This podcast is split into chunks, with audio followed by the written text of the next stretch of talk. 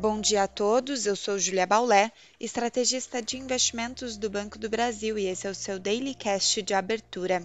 Hoje é segunda-feira, dia 15 de maio de 2023 e as bolsas no exterior seguem em campo positivo.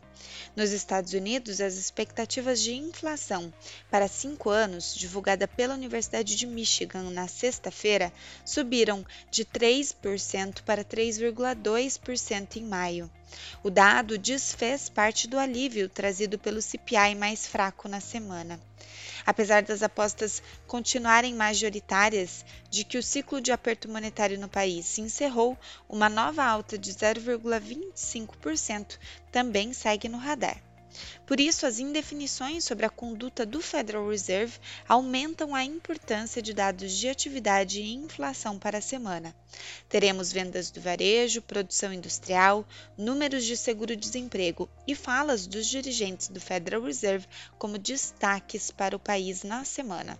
Ainda nos Estados Unidos, o pré-mercado acionário avança com a expectativa do encontro entre Joe Biden e o presidente da Câmara para negociar o teto da dívida e evitar um default em junho.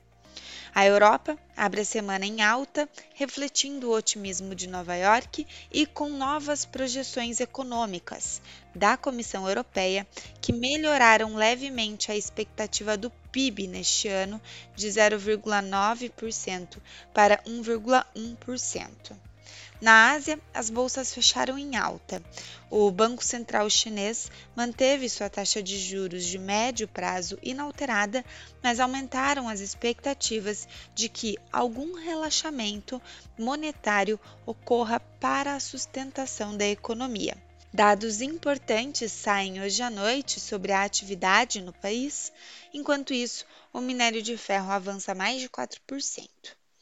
No Brasil, a semana passada fechada resultou na segunda maior alta do ano para o Ibovespa, acumulando 3,15% de avanço no período. Em linha, juros e câmbios seguiram em tendência de queda.